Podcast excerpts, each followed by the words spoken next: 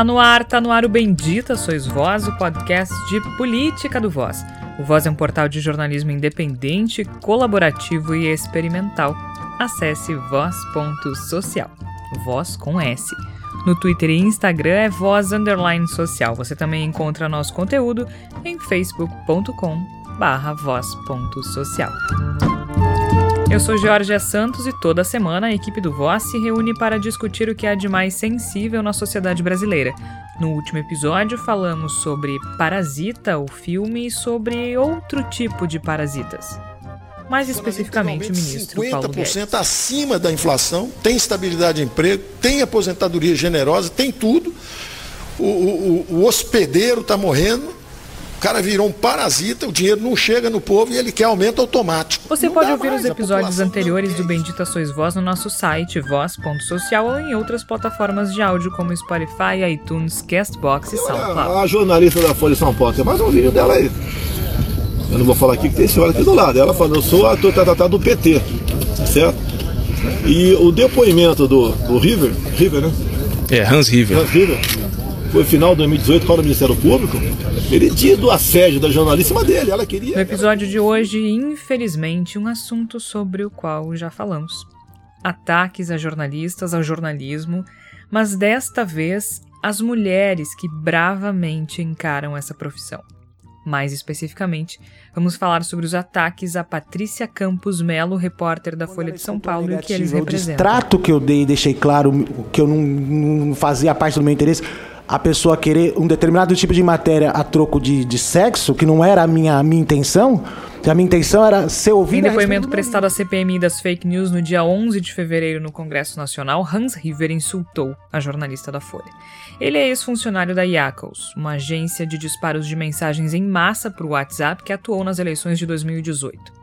Naquele ano, Patrícia Campos Melo fez uma reportagem que mostrou que uma rede de empresas recorreu a uma fraude para registrar celulares e conseguir os disparos de lotes de mensagens para beneficiar certos políticos. A matéria foi produzida com base em documentos da Justiça do Trabalho e em relatos de Hans. Agora, ele recuou e disse que não colaborou com a repórter, mais do que isso insinuou que a jornalista ofereceu sexo em a troca das informações. Um determinado tipo de matéria a troco de, de sexo que não Todas era. Todas as jornalistas conhecem o antigo estereótipo de que trocamos sexo por informação, mas o Sr. Hans River institucionalizou o insulto. Isso aconteceu com o aval de boa parte da classe política brasileira. O primeiro a se manifestar foi um dos filhos do presidente da República que não mediu esforços ao difundir as ofensas contra a repórter. No Twitter, o deputado Eduardo Bolsonaro disse o seguinte: eu não duvido que a senhora Patrícia Campos Melo, jornalista da Folha, possa ter se insinuado sexualmente. Fecha aspas. Ela ainda foi paciente e mostrou as evidências e as conversas que sustentaram a reportagem, mas não foi suficiente. Estava armado o circo, o circo torpe e cruel. Segundo a revista Época, o procurador da República Alexandre Schneider publicou no perfil do Instagram uma fotografia ofensiva a jornalistas e mandando um recado. Abre aspas. Cuidado, você que quer ser jornalista. Não confunda dar furo de reportagem com dar o furo pela reportagem, fecha aspas. O insulto é baixo, sim. É muito baixo. Mas hoje, dia 18 de fevereiro, foi repetido pelo presidente da República, senhor Jair Messias Bolsonaro, durante o que deveria ser uma coletiva de. Ela queria dar um furo ah, a, a qualquer preço contra mim. Lá em 2018, ele já dizia que ele chegava perguntando: o Bolsonaro pagou para você é, divulgar, né? Pelo WhatsApp. É, pelo WhatsApp, informações. E outra, se você fez um fake news contra o PT, menos com menos dá mais na matemática. Se eu for mentir contra o PT, eu estou falando bem. O PT só fez besteira. Então, é, outra coisa, pergunta que tem um povo aqui. Alguém recebeu no, no zap uma matéria qualquer, uma informação que suspeitou para prejudicar o PT e beneficiar? Para falar sobre esse novo tipo de ataque ao jornalismo, especialmente às jornalistas, participam do episódio de hoje os também jornalistas Igor Natush, Tércio Sacol e Flávia Cunha. Nesta edição pré-carnaval, o episódio vai ser um pouco diferente, começando pelo dia da publicação, em função de algumas dificuldades técnicas. A gente só conseguiu publicar na terça-feira, dia 18, não na segunda, como de costume. Além disso, estou solita no estúdio, mas a participação dos colegas está garantida. O Igor Natush faz uma análise política a respeito dos ataques aos jornalistas e de que forma essas narrativas são usadas para disputa política dentro e fora das redes sociais. O Tércio Sacol, que além de jornalista também é professor de jornalismo na Faculdade de Comunicação Social da PUC, fala sobre a repercussão e o significado desses ataques, de que forma isso impacta na sociedade de maneira geral. E a Flávia Cunha traz pra gente a palavra da salvação com os proibidões de Rondônia. Infelizmente, nós já fizemos vários programas com essa temática do jornalismo sob ataque. Essa temática que varia de censura a ofensas a jornalistas, a homofobia e um caldo horrível de tudo que tem de pior na sociedade. Desta vez, a abordagem do que já podemos chamar de bolsonarismo, afinal de contas, uh, está bastante consolidado, consolidado, conseguiu acrescentar o machismo a essa sopa de escrotidão. O ataque a Patrícia Campos Melo é um ataque às mulheres, ao jornalismo profissional, à civilidade, à democracia, à urbanidade. Afinal de contas, esses dias o ministro Sérgio Moro estava reclamando que faltava urbanidade por parte da oposição, me surpreendendo muito. Afinal de contas, falta inclusive urbanidade ao presidente da República e simplesmente não pode ser tolerado. Esse ataque não pode ser tolerado. E não será tolerado. Por isso, milhares de jornalistas assinaram um manifesto que é em defesa da repórter da Folha, sim, mas que é uma defesa também ao exercício da profissão.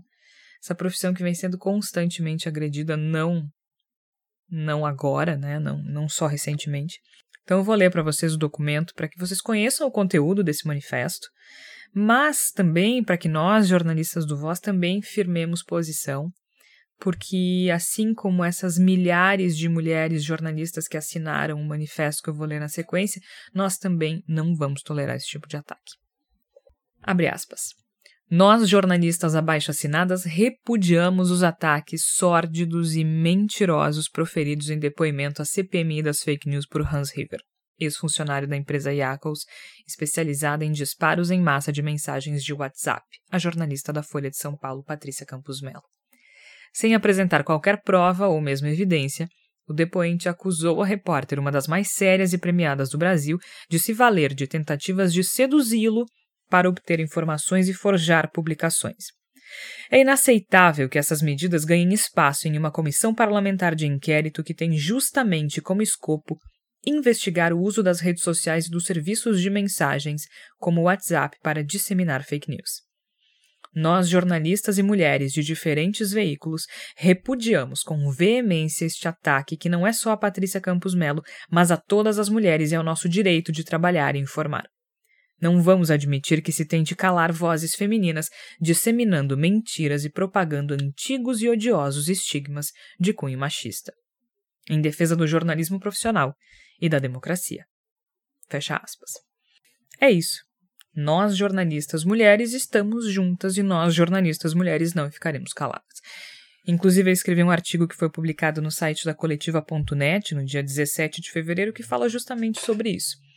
Mas o texto ele foi anterior à, à adesão, digamos assim, de Jair Bolsonaro a esse discurso podre que, que foi inaugurado, digamos assim, por Hans River.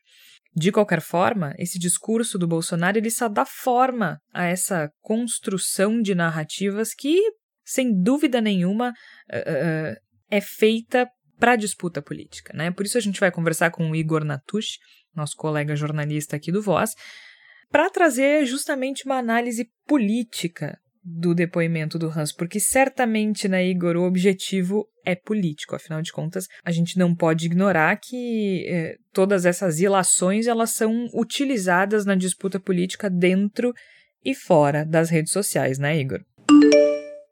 Oi, Georgia. Oi, ouvintes do Bendita Sois Vós.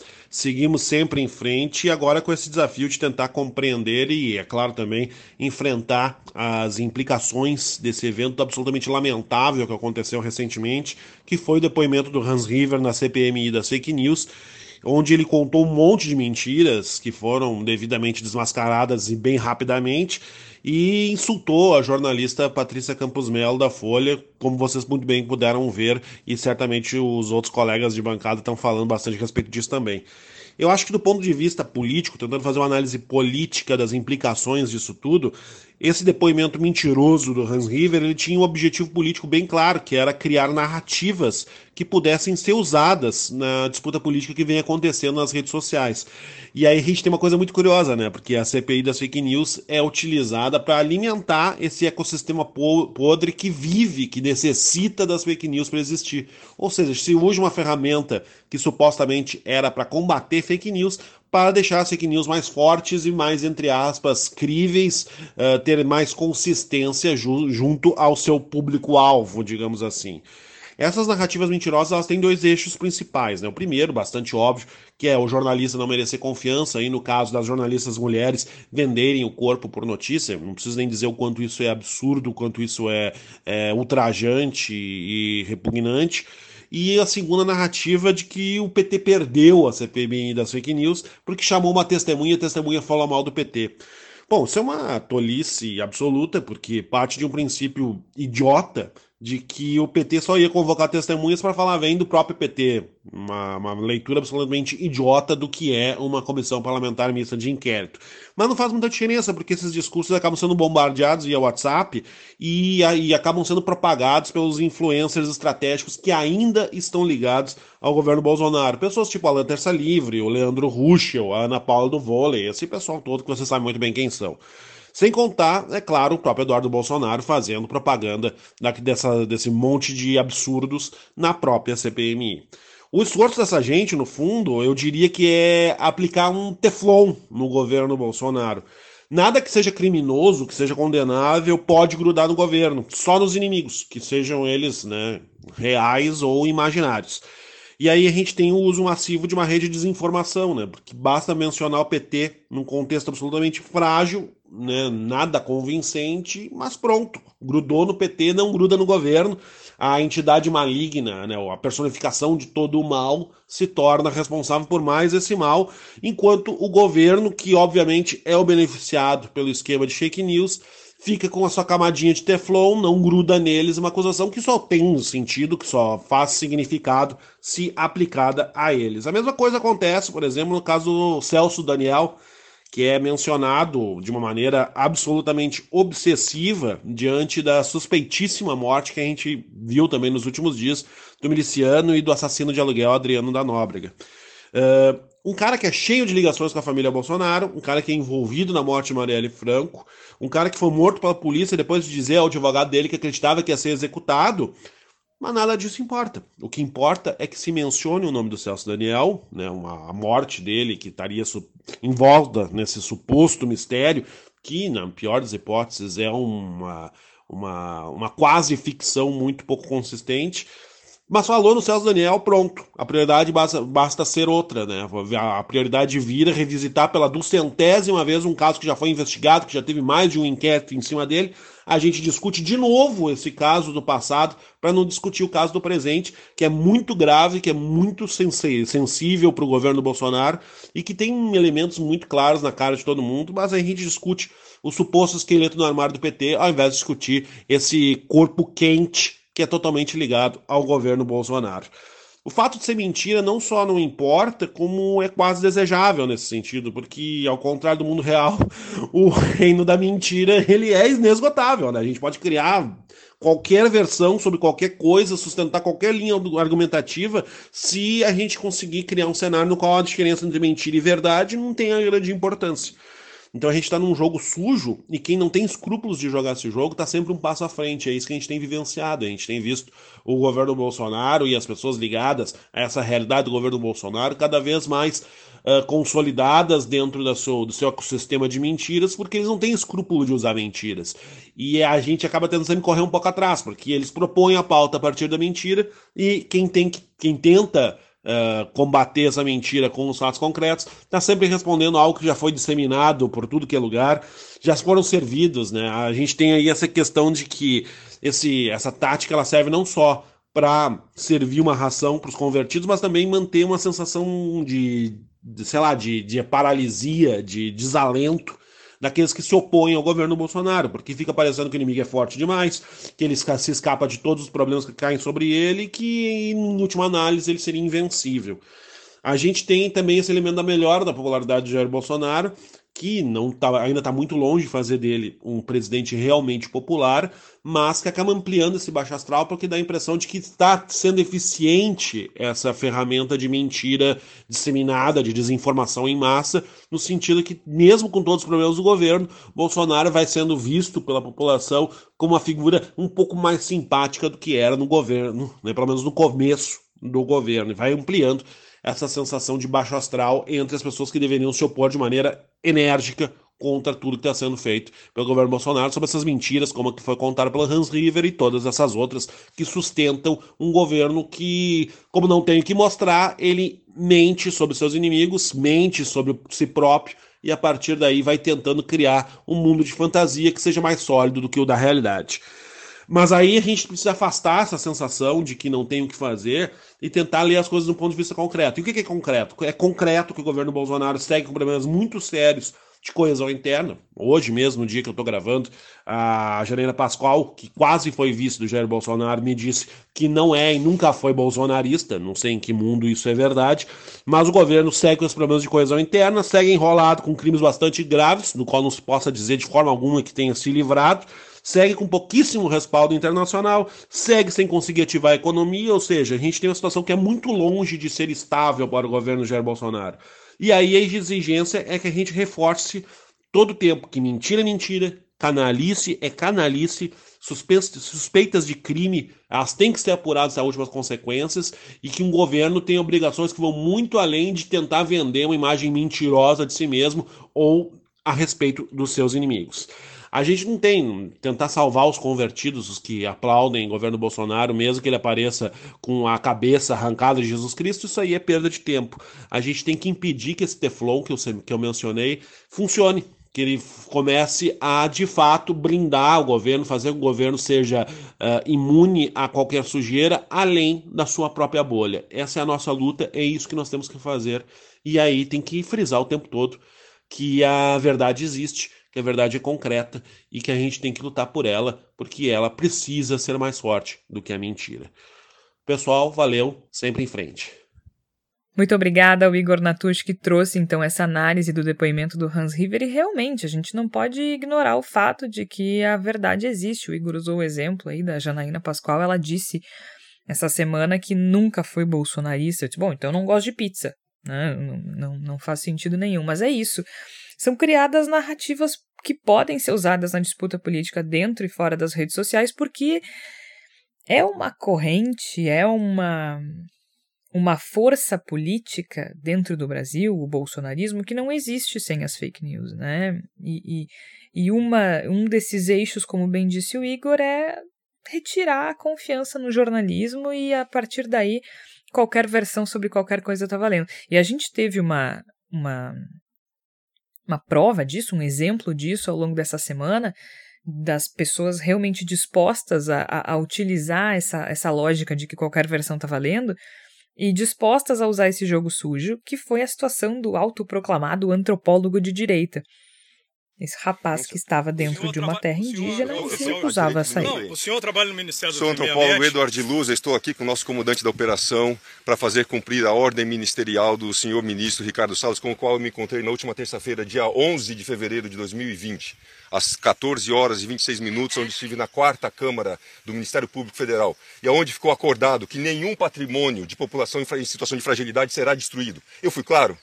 Se qualquer patrimônio for destruído, o senhor responsável responderá criminalmente e judicialmente. Então, então estou sendo claro com o senhor. Se o senhor não se retirar da terra indígena agora, o senhor será conduzido por invasão à veja, terra indígena. Veja bem, nós temos um problema de interpretação aqui. Vamos lá. Não, não tem problema nenhum. Não, não tem. O senhor, qual o nome do senhor? Sou antropólogo Eduardo Então, Luz. o senhor está dentro de terra indígena. Certo. Eu estou dando ordem para o senhor se retirar dessa área. Com autoridade se o senhor não é o sair agora, é o seu o senhor será preso. Não, por favor, qual é o seu documento? Me mostra então, por favor, a sua ordem de prisão. Me mostra, por favor, o senhor. Não, é o senhor flagrante servidor- delito, O senhor. senhor é servidor do Ibama, o senhor não tem essa autoridade. Peço desculpas. Eu Então peço tá, desculpas. o senhor está não, não, preso. não, eu peço desculpas. O áudio é uma maravilha, né? O vídeo é espetacular e a gente vê aí uma, uma postura bastante firme dos fiscais do Ibama e o autoproclamado antropólogo de direita se recusando a sair. Mas por que, que eu estou usando esse exemplo especificamente para ilustrar aquilo que o Igor disse?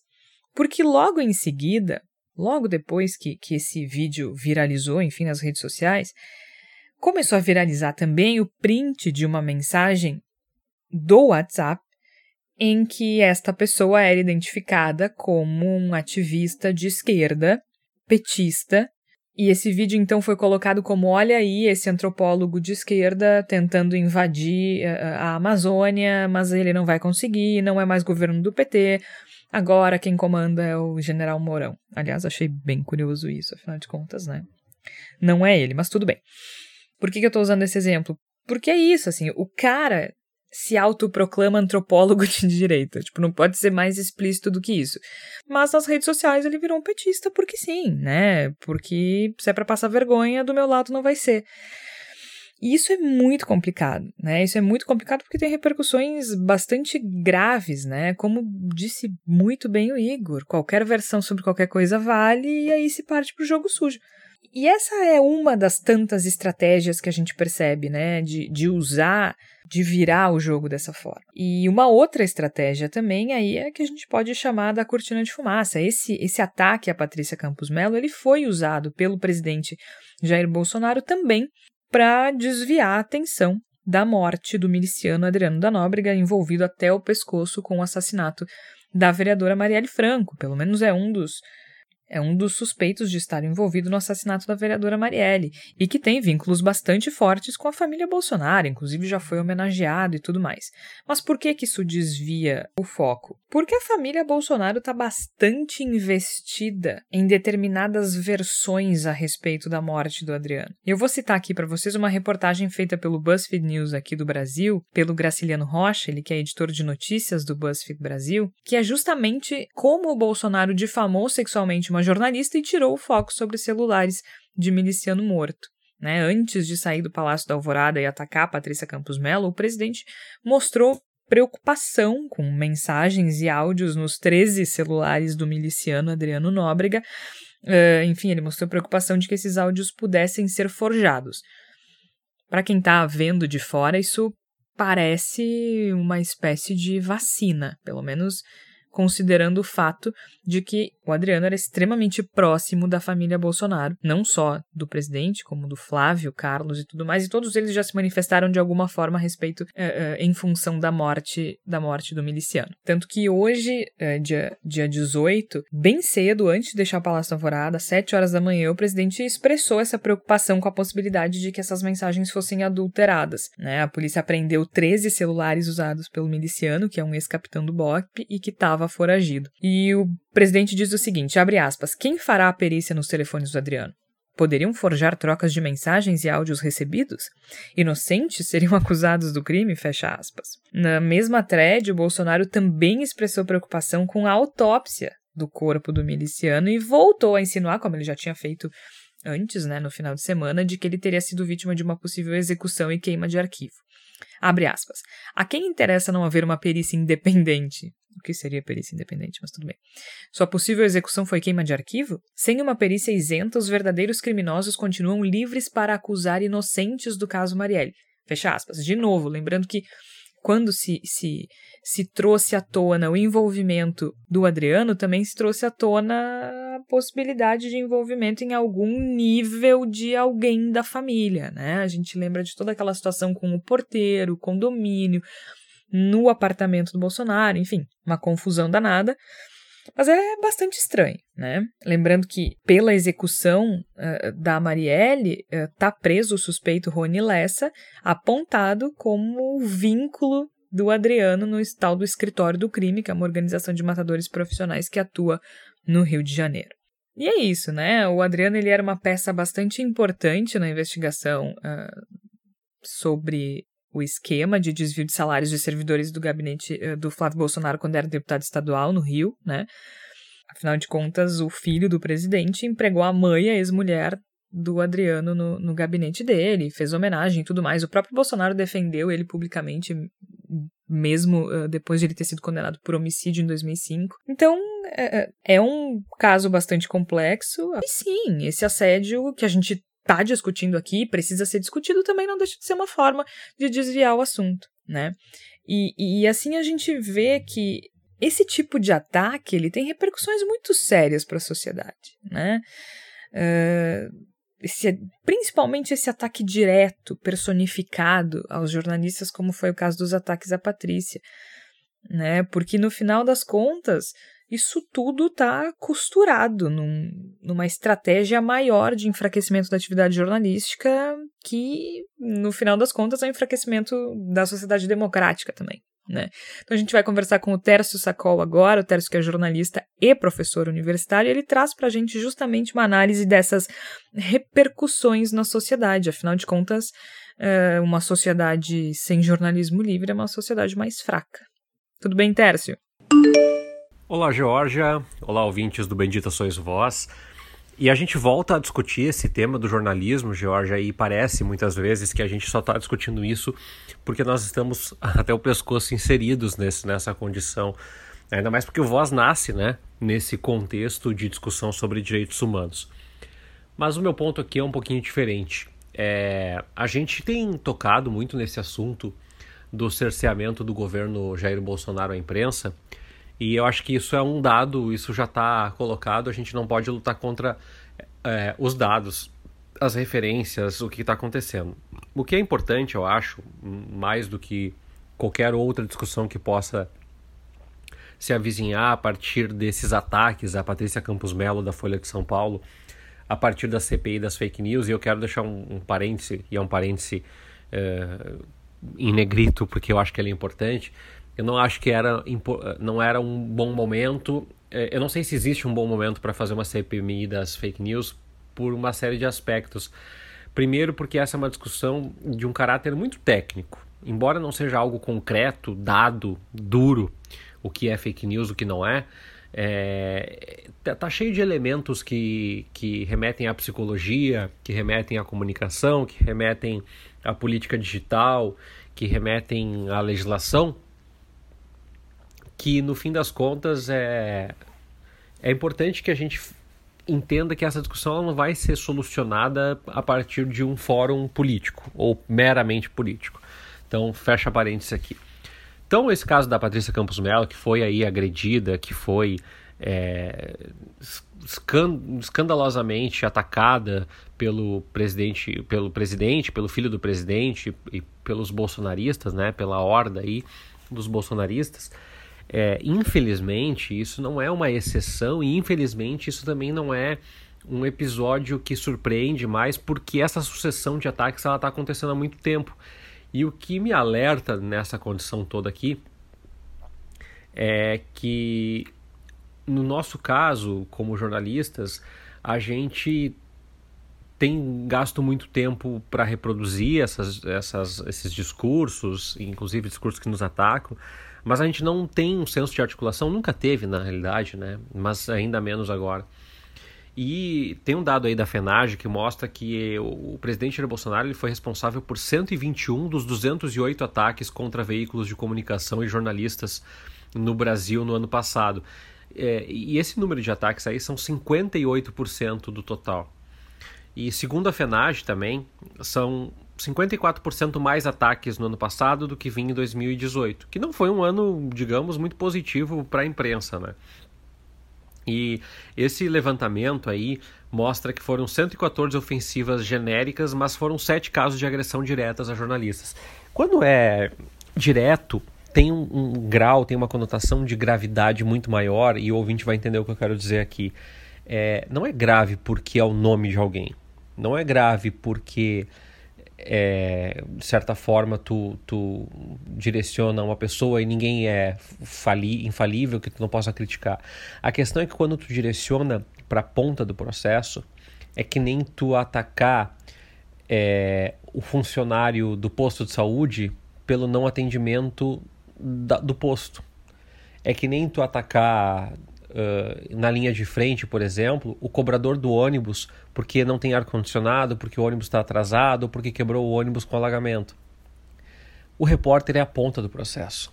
E quando tu escolhe direcionar a tua raiva, a tua agressão, é, o, o teu completo despreparo emocional, intelectual, na figura do repórter, e o Dória já tinha feito isso recentemente, como prefeito de São Paulo também, e já tinha aberto um precedente perigoso, a gente tem uma, uma discussão que ela deixa de ser a crítica à imprensa. Ela passa a fazer parte desse jogo, né, desse jogo calhorda do governo Jair Bolsonaro, que é eleger inimigos e desmoralizar. E perceba, nunca vai acabar. Quando acabar um inimigo, sempre emerge outro. Então, já foram artistas, já foram professores, já foram jornalistas. O PSL já foi inimigo do Bolsonaro. Aí não é mais o PSL, são sindicalistas. Aí nós não tem os sindicalistas, são os ambientalistas, porque sempre tem alguém contra o governo Bolsonaro. Porque nada consegue sustentar um governo tão frágil intelectualmente como é, esse, esse momento que a gente está vivendo, se tu não eleger essas pessoas de fora para justificar o que é o establishment, establishment, establishment. Só que ele é a representação do establishment.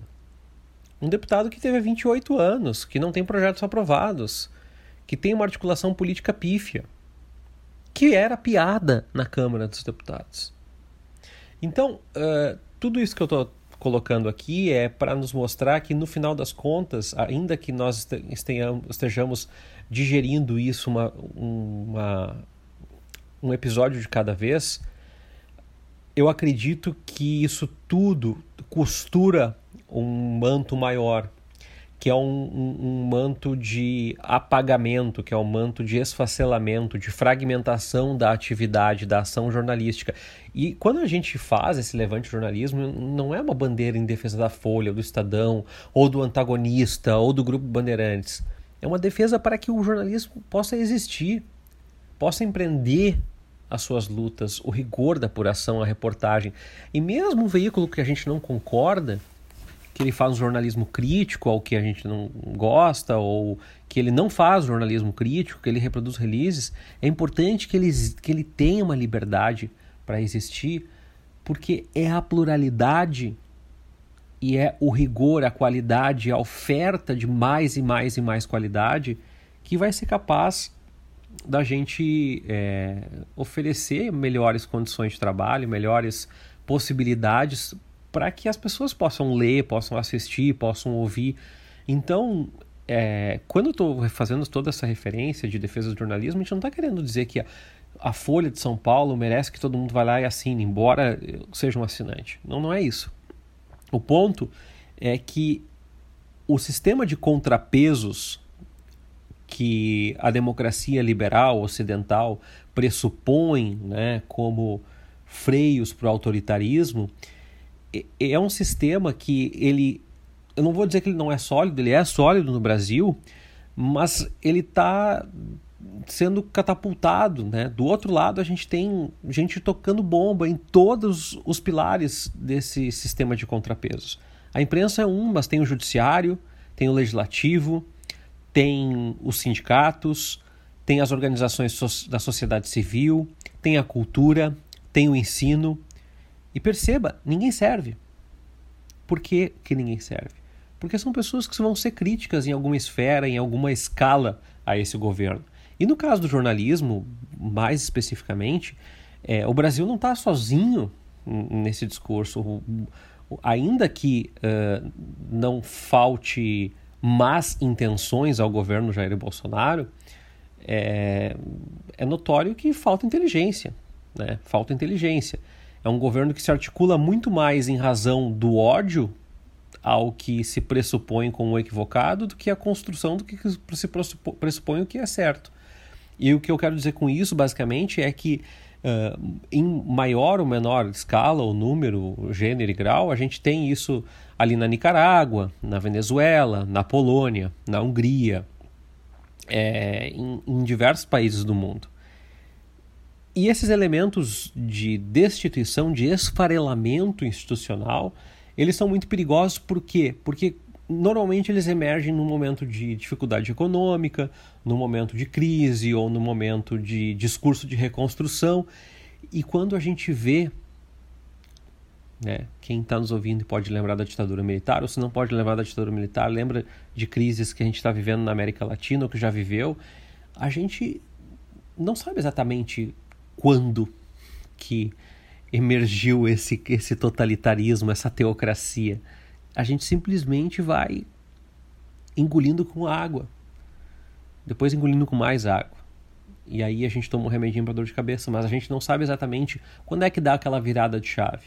Quando é que a gente começou a aceitar que eventualmente pessoas sejam mortas no carnaval ou que os indígenas sejam um preço a pagar para o desenvolvimento do Brasil ou que no fim das contas nós temos que a, ceder ao lobby das grandes corporações, mas acabar com os sindicatos. O, o que? Né? O que, que será que tem que ser feito para que se ganhe atenção? E, e, eu não tenho pretensão de acreditar que a imprensa é o baluarte da ética e da moral que vai mobilizar a sociedade em torno de uma causa. Acredito que não. Principalmente porque o papel da imprensa ele é um papel desconfortável, né? É, o celular que eu, que eu tô gravando nesse momento, ele nos dá o recurso de a gente ler só o que a gente gosta, só o que a gente quer, só com quem a gente concorda. E, convenhamos, é mais quentinho, né? É mais confortável a gente é, ficar nadando só nas águas calmas né? do, do, do, nosso, do nosso lago de opinião. Mas a verdade é que o papel da imprensa não é esse. O papel da imprensa não é ceder não é fazer todo mundo concordar, não é fazer todo mundo clicar. É, historicamente, né, emergindo ali o, a partir da ideia da objetividade no, na primeira metade do século XX, é justamente a ideia de, de rigor de apuração, de trazer informação. E alguém pode dizer, ah, mas não faz isso bem. Ok, então vamos lutar para que faça bem. O problema é não ter uma que não possa fazer bem no futuro. Então, uh, a partir de todo esse debate e essa discussão do caso Patrícia Campos Melo e desses dados que eu trouxe aqui e do cerceamento que está acontecendo em alguns países, na Hungria, na Polônia, na Índia, em países da África, em países do Oriente Médio, é, eu quero provocar o nosso ouvinte a uma conclusão um pouco óbvia, mas que talvez seja o, o óbvio seja o que a gente mais precisa nesse momento eu acredito que talvez não possamos organizar por esse podcast o protesto das multidões. A gente também não pode mudar o presidente, porque, a despeito de uma campanha que tem severas suspeitas de fraude e de influência de uso de dados e algoritmos e uma série de coisas, a gente tem também uh, aí um, um, um processo que está dado. Agora, se a gente também aceita que não pode fazer nada e a gente tem que ficar em casa torcendo para que venha outro governo depois, a gente cede, né? E aí em algum momento a gente vai dar aquele estalo e dizer assim: quando é que as coisas viraram para esse? Eu acho que elas já viraram, tá? Quando é que elas viraram para esse contexto? E então a minha sugestão de hoje não vai ser um site, não vai ser um filme, mas vai ser que vocês ouvintes aí façam uma coisa que eu tenho tentado fazer, às vezes consigo, às vezes não consigo, que é tentar é, reverberar o bom jornalismo, bom trabalho do judiciário para quem faz um bom trabalho, bom trabalho legislativo, bons projetos de lei que vocês concordam, não concordam. É, vamos tentar dar peso a esses contrapesos, porque é, de certa forma a gente está em nome da da pirâmide de Maslow lá da sobrevivência, a gente está perpetuando vários discursos e meias verdades que são exatamente o que o governo Bolsonaro precisa para continuar existindo com algum grau de fortaleza. Seja para 25, 26, 27% do seu eleitorado, não interessa. Ele está lá. Né? Então, é, se o teu possível é compartilhar boas reportagens, faz isso. Se o teu possível é doar 5, 10 reais, tirar uma cerveja do teu mês, faz isso. Voz vai começar com uma campanha de financiamento logo, logo. Se não dá para fazer uma doação, não dá para fazer compartilhamento, tu não tem rede social, Trabalha com educação para mídia, conversa com as pessoas da tua família que tu acha que pode conversar, mas não deixa esses discursos ecoarem.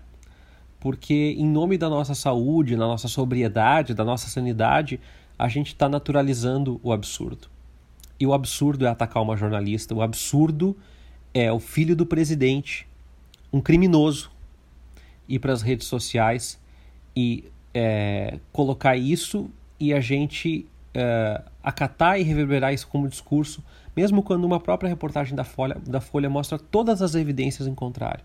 Todas as evidências de uma apuração rigorosa, crítica, necessária e severa. O jornalismo não é para agradar nenhum governo, mas essencialmente não vai agradar governos que são desgovernos. Então, é, minha dica é um pouco de hoje, assim, é, eu estou num grau de bastante uh, uh, medo, mas também de, de me provocar a pensar que eu também preciso fazer mais e, e me uno a vocês ouvintes, aos colegas do Voz, como docente, como pesquisador, como jornalista, é, como cidadão, para tentar usar as ferramentas que a gente tem. Acredito que a gente sim pode fazer os contrapesos serem um pouquinho mais pesados do que eles estão nesse exato momento. Tá bom? Um abraço a vocês e que venham os próximos episódios, que venham as próximas discussões. A gente não pode deixar é, é, os absurdos se naturalizarem de forma tão recorrente. Um abraço, até as próximas semanas.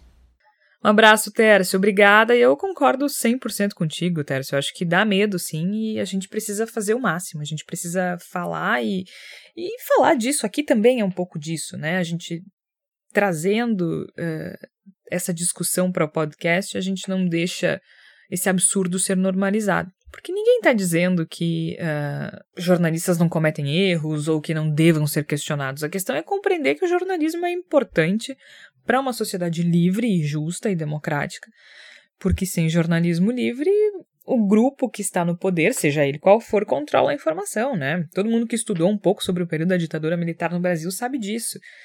É bem verdade que agora a gente está no meio também de uma onda de as pessoas relativizarem a, a ditadura militar no Brasil, mas sabemos que os militares controlavam a informação por meio da censura e da perseguição aos jornalistas, né? Aliás, não só os jornalistas, a classe artística de maneira geral também era extremamente perseguida, escritores, artistas, cantores, músicos, enfim. E assim, ninguém ficava sabendo das atrocidades e também da corrupção, porque também havia corrupção, uh, nos governos militares. Então, o controle da informação é algo muito importante. Né? A partir do momento em que uh, o grupo que está no poder consegue controlar e ter o monopólio da informação, que é o que acontece quando se, quando se há censura, uh, ninguém fica sabendo de nada, né? Então é, é bastante complicado, mas assim, chegando ao final do programa e falando em censura, a Flávia Cunha escreveu a coluna desta semana no Voz sobre a redução da Biblioteca do Planalto e sobre os livros que foram proibidos em Rondônia. Fala, Flávia. Os livros não parecem ser mesmo a praia do Jair Bolsonaro e dos seus seguidores atuais ou do antigo partido PSL. A última notícia é de que o nosso digníssimo presidente resolveu reduzir o acervo de uma biblioteca do Palácio do Planalto para criar um gabinete para a primeira-dama. Essa falta de compreensão da importância da leitura também se reflete no que ficou conhecido na internet como os proibidões de Rondônia, uma lista de livros considerados inadequados e que deveriam ser retirados das bibliotecas escolares da rede estadual de ensino. A tentativa de censura não vingou, mas fica o alerta. As obras de gênios da literatura brasileira, como Machado de Assis e Rubem Fonseca, são consideradas suspeitas pelo governo de um integrante do PSL, ex-partido do presidente. Na coluna Voos Literários, eu faço uma análise dos livros e autores citados e também os possíveis motivos para serem considerados subversivos. Descobri algumas coisas bem interessantes, como o fato de um livro infanto-juvenil do Carlos Heitor Coni estar nessa lista, e também que a filha do Nelson Rodrigues, assim como ele, estão entre os proibidões. Censura nunca mais. Desejo um carnaval bem subversivo a todos e que voltemos renovados para prosseguir na luta contra tudo isso que está aí. Muito obrigada, Flávia. Então é o momento da palavra da salvação de hoje na esteira aí do que a Flávia disse, leiam Os Proibidões. Essa é a nossa sugestão na Palavra da Salvação pré-carnaval. Leiam muito Caio Fernando Abreu, Mário de Andrade, Ferreira Goulart, Carlos Heitor Coni, Aurélio Buarque de Holanda, sim, o dicionário ele mesmo, Carlos Nascimento Silva, Rubem Fonseca, Ivan Rubino Fernandes, Nelson Rodrigues, Sônia Rodrigues, Machado de Assis, Euclides da Cunha, Rubem Alves e consumam jornalismo, consumam jornalismo de verdade, não panfleto. Acessem voz.social, voz com S, é claro. Não, nós não somos isentos. A nossa visão de mundo é bastante clara e a gente divide ela com vocês nos nossos textos, vídeos, podcasts e tudo mais. Mas nós somos transparentes e diligentes. E é muito importante que se consuma jornalismo de verdade. É a única forma de fortalecer o jornalismo e fortalecer a democracia nesse país. E eu não estou falando só do Voz ou de veículos independentes, que são muitos e muito fortes. A gente tem aí o exemplo maior do The Intercept Brasil, mas também agência pública, a, a Ponte, uma série de, de, de outros uh, meios independentes aqui no Brasil, mas também a mídia tradicional, a Folha de São Paulo, a Zero Hora, o Correio do Povo, o Estado de São Paulo, o Valor, o Globo, consumam tudo isso, consumam a grande mídia também, o Nexo, o jornal que está ali no meio do caminho. Por quê? Porque só assim a gente vai conseguir filtrar o que é realmente importante. É a única forma. É a única forma de filtrar o que é importante, de filtrar aquilo que vale a pena. Porque esse governo precisa ser levado muito a sério. Muito a sério. Esse governo é muito perigoso. E a gente não vai conseguir fazer isso a menos que nós estejamos bem informados. Então, na palavra da salvação de hoje, leiam os proibidões e consumam jornalismo. A gente vai fazer uma pausa no carnaval. Afinal de contas, ninguém é de ferro e esse governo é exaustivo. A gente tá terminando fevereiro a gente já tá cansado, entendeu? Mas a gente volta com tudo no dia 3 de março. E a gente espera, é claro, a companhia de vocês. Até lá, leiam o Voz.social e ouçam os outros episódios também em todas as plataformas de áudio. Tá certo? Participaram hoje do programa os jornalistas Igor Natush, Tércio Sacol, Flávia Cunha e eu, Georgia Santos. A gente volta no dia 3 de março. Até lá!